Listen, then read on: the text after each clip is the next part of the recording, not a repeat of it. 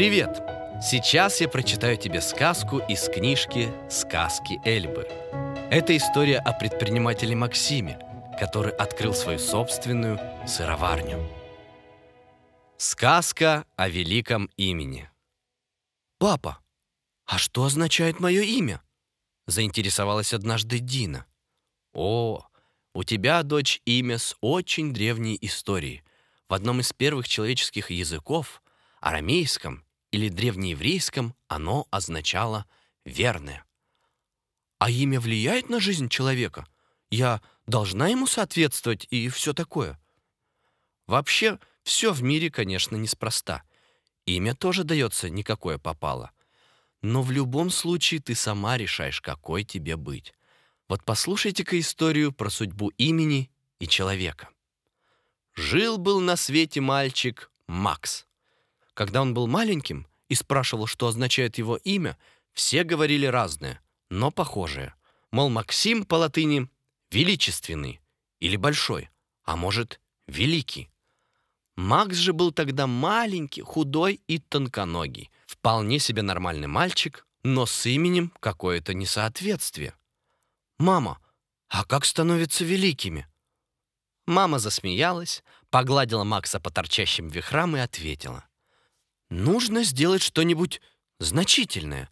Такое, чтобы оно не только тебе таким казалось, а и всем вокруг. Э, что-то полезное, людям нужное, долгожданное — и, конечно, чтобы тебе самому нравилось, чтобы глаза горели.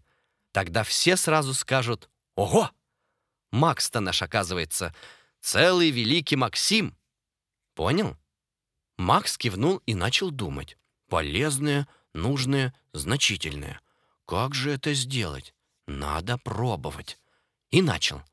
Делал много чего, но все выходило как-то неубедительно. Сделал маме открытку на 8 марта. Красивую.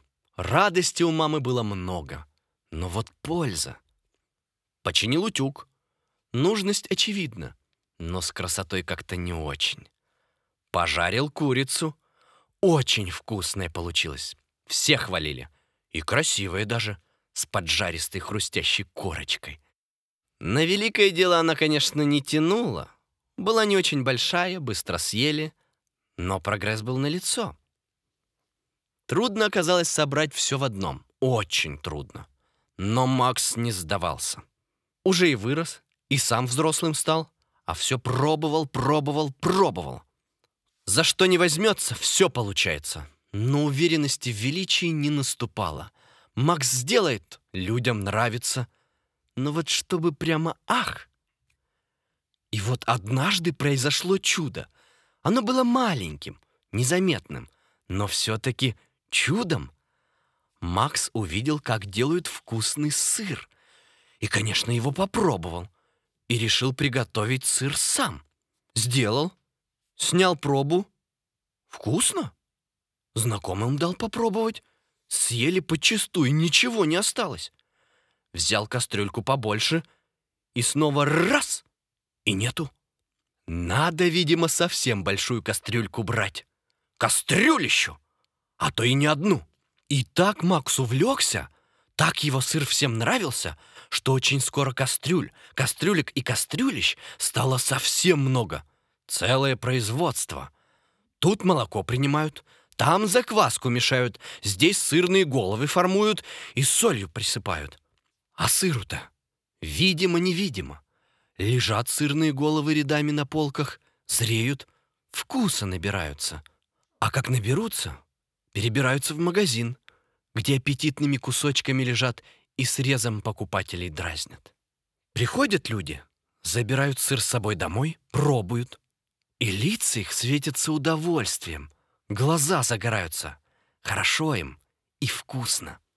Делают горячие бутерброды на завтрак, чтобы сыр тек тягучей каплей — трут сверху на макароны, делая их пряно манящими, а после ужина собирают из сыров Макса целые коллекции из маленьких кусочков.